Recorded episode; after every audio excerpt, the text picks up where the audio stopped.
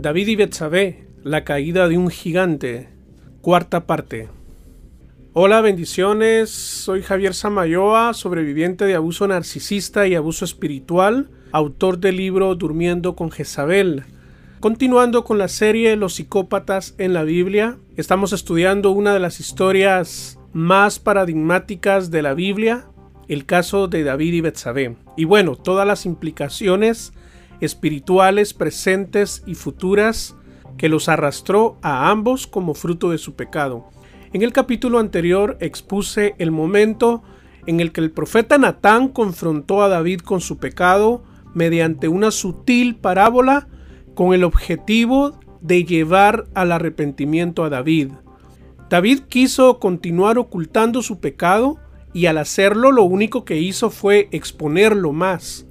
Juro por el Señor que ese hombre merece la muerte, dijo David, y por haber actuado así sin mostrar nada de misericordia, tiene que pagar cuatro veces el valor de la oveja. Entonces Natán le dijo, tú eres ese hombre. David se refirió a cuatro tantos, ya que en el Éxodo, en el capítulo 22, 1, demandaba una cuádruple restitución por el robo de ovejas. Esto es interesante porque las palabras de David se hicieron profecía, de tal manera que así sucedió. Cuatro de sus hijos murieron, como lo vamos a ver más adelante. Qué importante es tener cuidado con las cosas que decimos, con las cosas que salen de nuestra boca, porque como dice aquel dicho, que aquel que al cielo escupe, en la cara le cae. Luego de aquella severa y contundente confrontación de quebrantar los mandamientos de Dios, el profeta enumera cada una de las transgresiones de David y hace una declaración divina de su culpa. El hecho de tomar a Betsabé como su mujer, David incurrió en un pecado que no habíamos tomado en cuenta, el robo. La historia con la que Natán le entró a David se trataba del robo de una corderita. David robó la mujer a Urias, ¿o no? La Biblia en 1 de Corintios 7 del 3 al 5 dice que en un matrimonio el esposo tiene autoridad sobre el cuerpo de su esposa y viceversa. Evidentemente David no tenía autoridad sobre el cuerpo de Betsabé y él lo robó de Urias. El adulterio y la inmoralidad sexual son robo, tomar algo que no nos pertenece. Ah, pero él sí, condenando al cruel hombre de la historia de Natán. El profeta no llegó con David para pedirle una decisión judicial.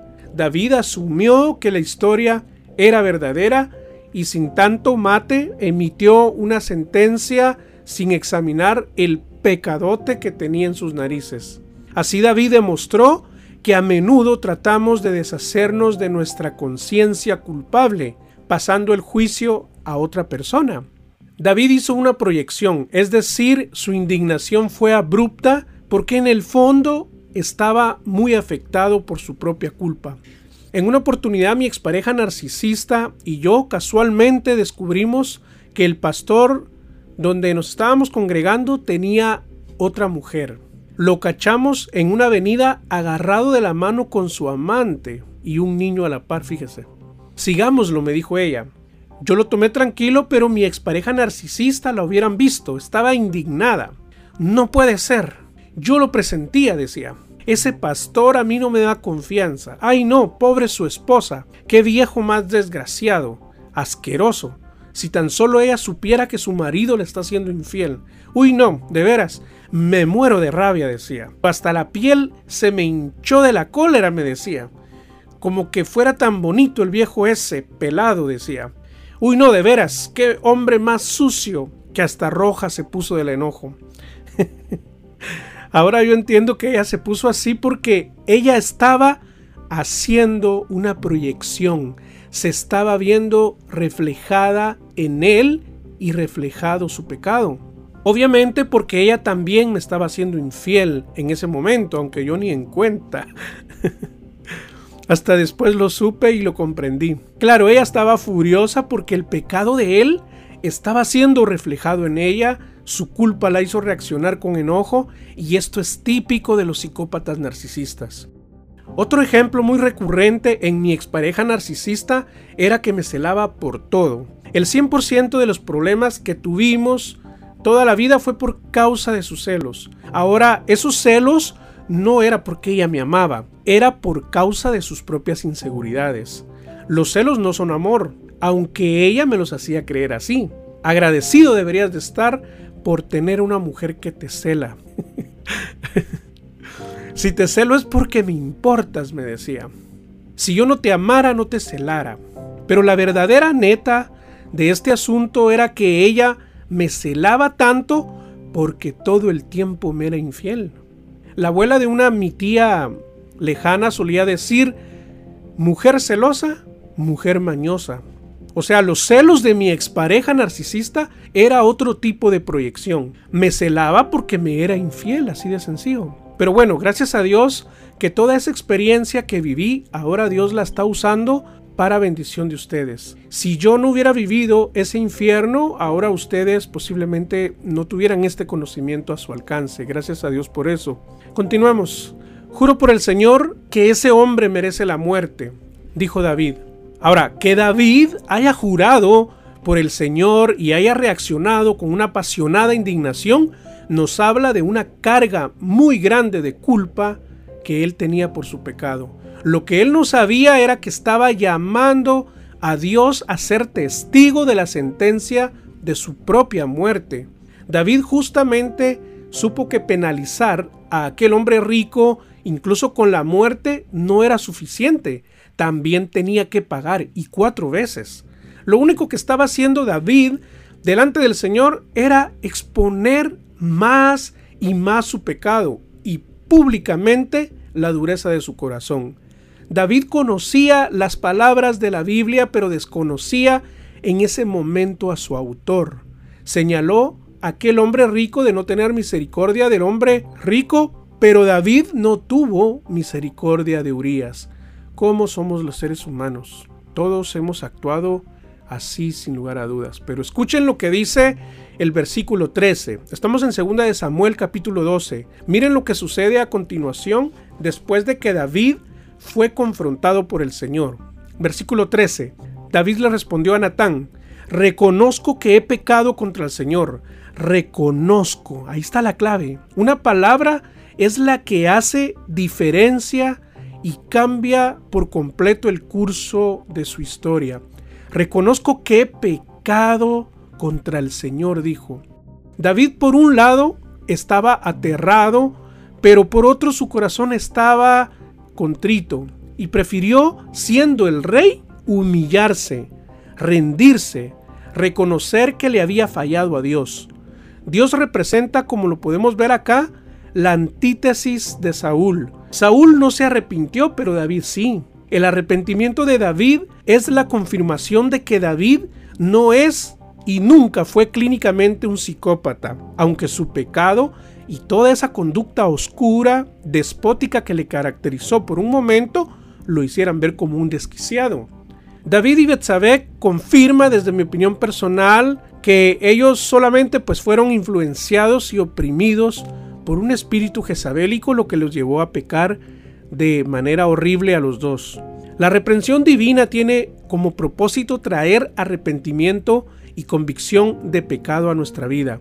La reprensión corrige, endereza nuestros pasos, trae orden a nuestra vida. Dios disciplina y castiga a sus hijos. Ojo, porque no todos son hijos de Dios. Porque el padre que no corrige a sus hijos no los ama, dice la palabra. El problema de las generaciones presentes es la rebeldía y la dureza de corazón, precisamente por la falta de corrección de los padres. Los hijos de ahora, de este tiempo, creen saber más que los adultos. Ellos nos quieren corregir y dominar a nosotros, figúrese usted. Pero bueno, el punto más importante acá es este. David se arrepintió y fue de corazón no fue un arrepentimiento superficial o hipócrita como el de Saúl, ¿se recuerdan? El verdadero arrepentimiento trae, y lo vuelvo a repetir, convicción de pecado. Eso significa que tú empiezas a sentir dolor, tristeza, culpa de que algo no está bien en tu vida, de que hay algo que no le agrada a Dios, te sientes sucio y reconoces que estás mal. Note las palabras de David, al grano, sin tanta justificación. Reconozco que he pecado contra el Señor. Eso, señoras y señores, es arrepentimiento. David puso la culpa directamente sobre sus propios hombros, no minimizó su ofensa. David se dio cuenta de que había pecado especialmente contra Dios. Su confesión, en pocas palabras, expresa que fue real y sincera, una expresión sencilla que refleja un espíritu realmente quebrantado. David fue al grano, sin excusas, sin nada que esconder. Él reconoce su culpa con franqueza y sin negar la verdad. Para la posición de David, que era el rey, esa respuesta fue simplemente excepcional, de un hombre humilde, sencillo, necesitado de Dios. Todo lo contrario a un psicópata narcisista, pues ellos son personas que no tienen sentimientos ni empatía por nadie. Ellos no se arrepienten de nada. Una acción de esas la ven como debilidad. Un psicópata narcisista en una situación así comienza a defenderse, abusa de su autoridad, incluso en ese momento capaz que manda a matar al profeta que lo está confrontando. Aquí fue lo contrario. La confrontación de Natán acercó a David al trono de la gracia de Dios. Este paso de arrepentimiento de David confirma que él era un hombre conforme al corazón de Dios. David conocía a Dios, conocía la maldad de sus acciones y confesó su pecado. Así de simple. David dijo, pequé contra ti, Señor. Se culpó él, no le echó la culpa a otro, no le echó la culpa a Betsabé por estarse bañando desnudo en la azotea de su casa. No, él vio su pecado, habló de sí mismo. David mostró responsabilidad personal de su pecado. El Salmo 51 del 1 al 4 y del 16 al 17 dice, Ten piedad de mí, oh Dios, conforme a tu misericordia, conforme a la multitud de tus piedades, borra mis rebeliones Lávame más y más de mi maldad y límpiame de mi pecado, porque yo reconozco mis rebeliones y mi pecado está siempre delante de mí. Contra ti, contra ti solo he pecado y he hecho lo malo delante de tus ojos, para que seas reconocido justo en tu palabra. Y no quieres holocausto. Los sacrificios de Dios son el espíritu quebrantado. Al corazón contrito y humillado no despreciarás tú, oh Dios. Como vemos, estas son palabras de un hombre que realmente se ha arrepentido. Ahora, cuando no hay arrepentimiento de verdad, se nota. Cuando confiesa su pecado lo hace con demasiados adjetivos y eufemismos, adorna su pecado con palabras rimbombantes y la verdad se ve muy mal eso. Señor, perdóname, es que fue un error, decimos. Señor, disculpa por haberla regado. Es que metí la pata, Señor. Nah, eso no es arrepentimiento. ¿Acaso podemos engañar a Dios? ¿Acaso Dios no conoce las intenciones de nuestro corazón? Nos cuesta reconocer lo que somos. Decir, sí, Señor, soy ladrón, soy adúltero, soy brujo, soy un psicópata, soy un narcisista. Pero cuando de verdad hay arrepentimiento genuino, convicción de pecado genuino, reconocerlo se vuelve fácil. La boca habla. Pero si te cuesta reconocer tu condición, entonces tú no estás arrepintiéndote de corazón. Puedes llorar, hincarte y decir, Señor, perdóname, pero si no hay convicción de pecado, si no sientes una tristeza profunda en tu alma, si no te ves como pecador delante de un Dios santo, entonces tú no tienes arrepentimiento, sino remordimiento. Recuérdate, arrepentimiento significa metanoia en griego, cambio de mentalidad. O sea, estaba mal en esto, ahora lo voy a corregir. Recuerdo que cuando yo me arrepentí y le entregué mi vida a Jesucristo hace 17 años, yo había caído previamente en una profunda tristeza y convicción de pecado. Yo me resistía a seguir a Cristo porque en el fondo sabía que aquella vida loca que tenía se terminaría. Yo estaba feliz con mi pecado y muy cómodo, pero la tristeza de Dios era más grande. Es decir, todo lo malo que hacía ya no me llenaba. Había música, alcohol, mujeres, fiesta, pero me sentía solo, muy solo, extremadamente solo. Sentía que Dios me llamaba a sus brazos de amor, pero yo necio me resistía. Pero un día, no recuerdo muy bien cómo fue, leí este versículo, el cual jamás se me olvidó. Segunda de Corintios 7:10. La tristeza que proviene de Dios produce arrepentimiento para salvación. Y de esta no hay que arrepentirse. Pero la tristeza que proviene del mundo produce muerte.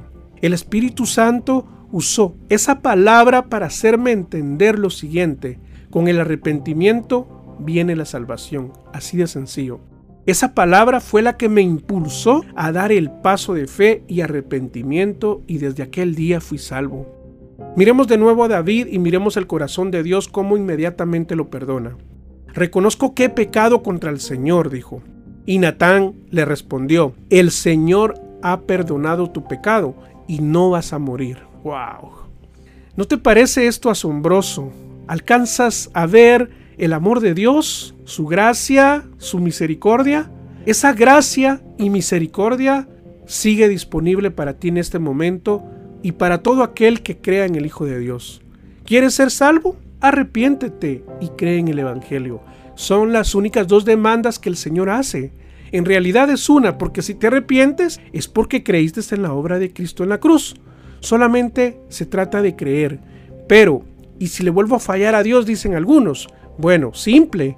Confiesa tus pecados y ya, pues el Señor es fiel y justo para perdonarnos. De eso se trata la vida cristiana. Todos los que hemos dado ese paso de fe caímos, o mejor dicho, caemos. Pero ahí está siempre Él perdonándonos, dándonos una nueva oportunidad.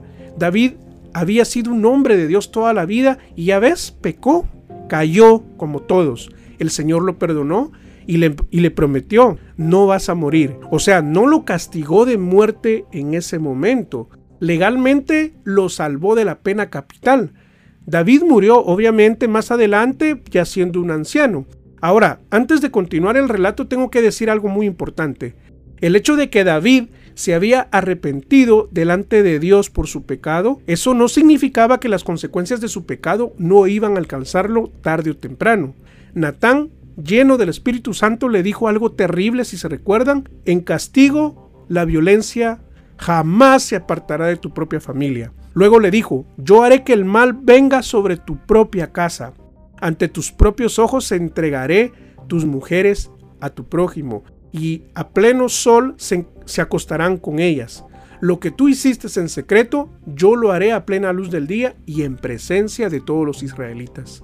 Usted podría pensar en ese momento, ah, entonces qué chiste tiene arrepentirse. Es que la razón del arrepentimiento no es un asunto que tenga que ver aquí en la tierra, es un asunto que tiene que ver en la eternidad. El arrepentimiento significa que serás salvo, salvo de qué?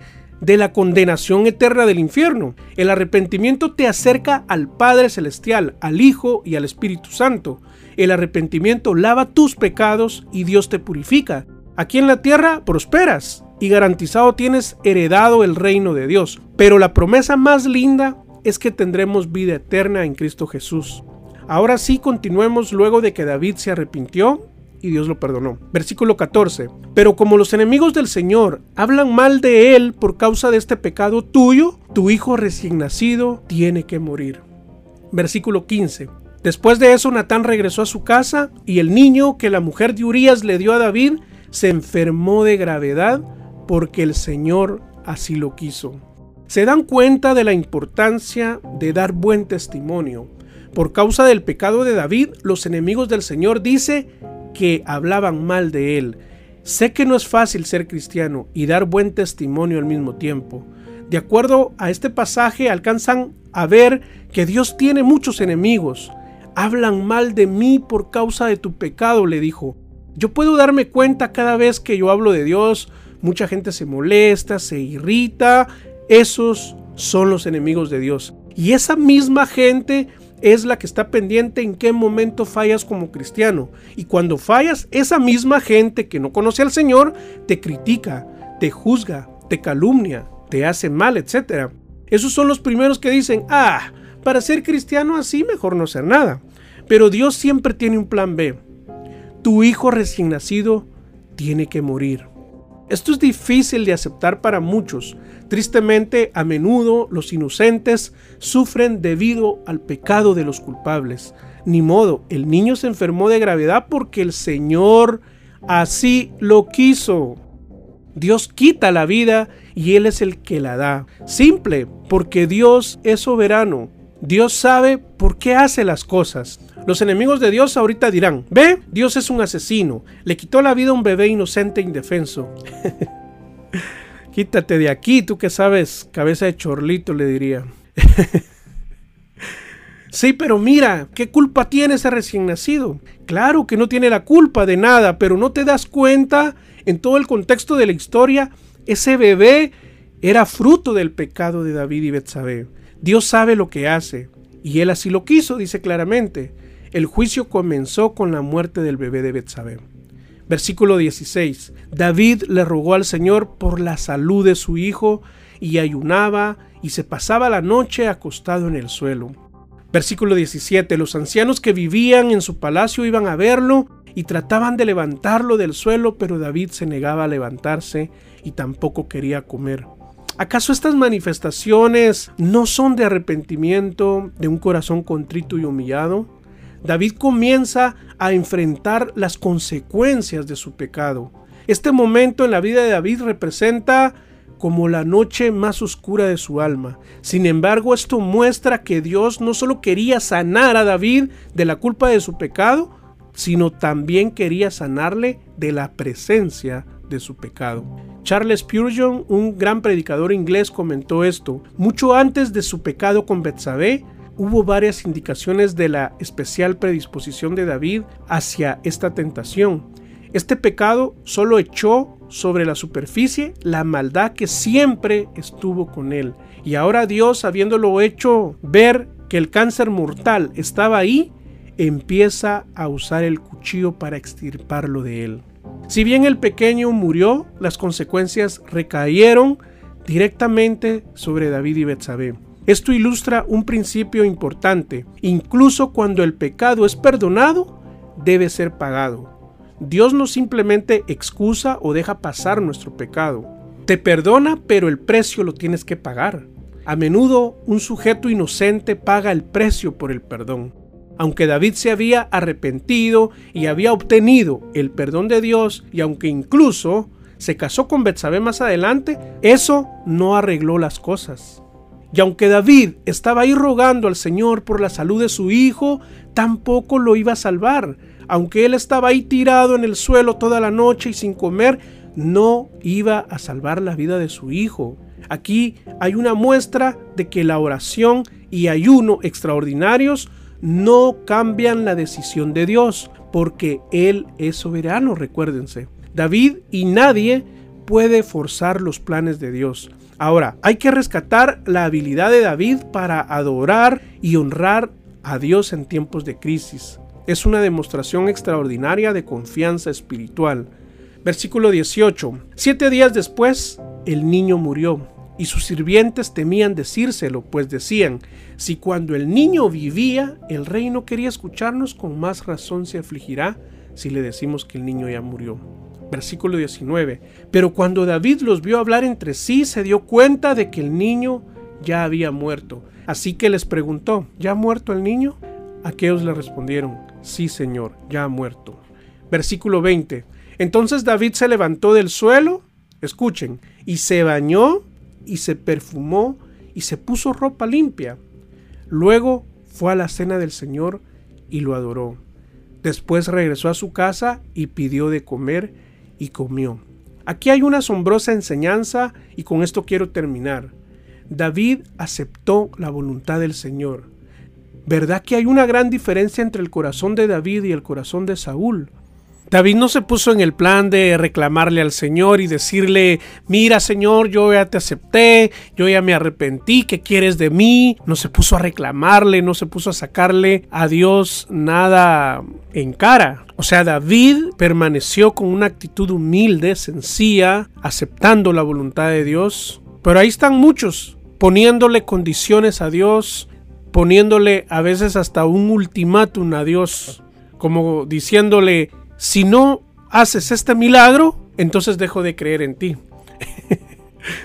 si no me das esta casa, este carro, si no haces que mi pareja vuelva, si no haces que mi hijo cambie, entonces yo dejo la iglesia y dejo de creer en ti para siempre. Realmente una persona que se pone en ese plan es una persona que no ha nacido de nuevo, es una persona inmadura, es una persona que no conoce a Dios. Todos cometemos pecados, todos, absolutamente todos, sin excepción. La gran diferencia es que unos nos arrepentimos y otros no. Fueron seguramente días muy duros para él y para Betsabé, días de mucha angustia, tensión y vergüenza, como dice aquel refrán o meme por ahí, hasta en las mejores familias. y ojo, esto sucedió en el pueblo de Dios. De hecho, este mensaje es para los creyentes. Muchos creyentes tienen la idea de que porque ya se arrepintieron, Dios tiene la obligación de salvarlos de las consecuencias de sus pecados. Y eso no es así. Dios puede hacerlo, claro, porque Él tiene el poder de cambiar tus circunstancias en este momento, por muy difíciles que parezcan.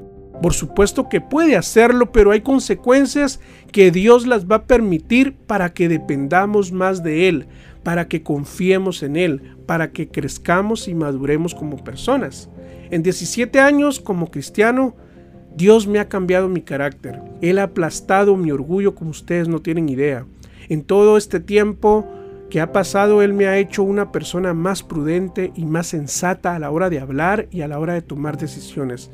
Por supuesto que todavía me equivoco y tomo malas decisiones, no soy perfecto. Él me sigue moldeando como el barro. ¿Te duele lo que estás viviendo en este momento? No te preocupes. Él te está moldeando a la imagen de su Hijo. Él está moldeando en ti una obra preciosa. Si yo te contara cuántas pruebas, situaciones muy dolorosas e injustas he vivido y Él las ha permitido para mi bien, no tengo ninguna duda que me ha librado de cosas mayores. Él ha tenido cuidado de mí a pesar de que a veces no agarro la onda en algunas cosas. A veces soy quejumbroso y muy impaciente, pero entiendo que yo no soy Dios. Entiendo que su voluntad es primero que la mía, aunque no me guste. Las consecuencias inevitables de mis errores todavía las sigo pagando. Mis pecados fueron perdonados, pero en Cristo he aprendido a enfrentar con valentía el peso de los errores que cometí en el pasado. En Cristo somos más que vencedores. Dios me ha dado fuerzas para no volver a cometer esos y otros errores, porque obvio, sigo siendo humano, sigo siendo tentado con la diferencia que ahora espiritualmente soy más fuerte. Dios ha sido bueno conmigo sin lugar a dudas. Ahora, solo para terminar eh, de analizar el versículo 20. Entonces David se levantó del suelo, se bañó y se perfumó y se puso ropa limpia. Luego fue con el Señor y ahí lo adoró. Después regresó a su casa y pidió de comer y comió. Acá lo que nos está diciendo el Espíritu Santo es de que David no se quedó estancado. David entendió la voluntad de Dios y superó la situación, superó ese problema que le embargó en ese momento. David no se puso a hacer drama, a chillar y a lamentarse y que hoy no voy a comer y que mejor me voy a suicidar, que ahora me voy a amargar, que ahora todos me las van a pagar y que ahora ya no voy a salir y que ahora ya no voy a trabajar porque toda la gente es mala, que nadie me comprende. No, David entendió la voluntad del Señor. David no se quedó ahí estancado, lo superó creció, avanzó, maduró. A veces van a pasar cosas que ya no las vamos a recuperar. A veces van a haber cosas que ya no van a cambiar. A veces hay cosas que nos va a tener que aceptar perder y nos va a tocar que soltarlas, aceptarlas porque así es la voluntad del Señor. Y si no es la voluntad del Señor, entonces Él va a crear los medios y las condiciones y pondrá las personas correctas para que las cosas vuelvan a ser.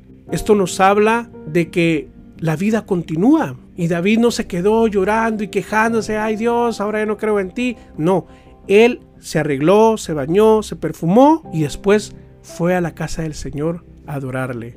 Después regresó a su casa y pidió de comer y comió. Bueno, si este mensaje fue de ayuda y de bendición para tu vida, te invito a que des like a este video, déjame un comentario, en Cristo soy más que vencedor. suscríbete a mi canal y si aún no lo has hecho, te invito a que lo hagas en este momento. Presiona dos veces la campanita para recibir notificaciones y sígueme en todas las redes sociales. Cuéntame de qué país eres, te mando un abrazo fuerte, gracias por llegar hasta acá y será hasta la próxima. Dios te bendiga.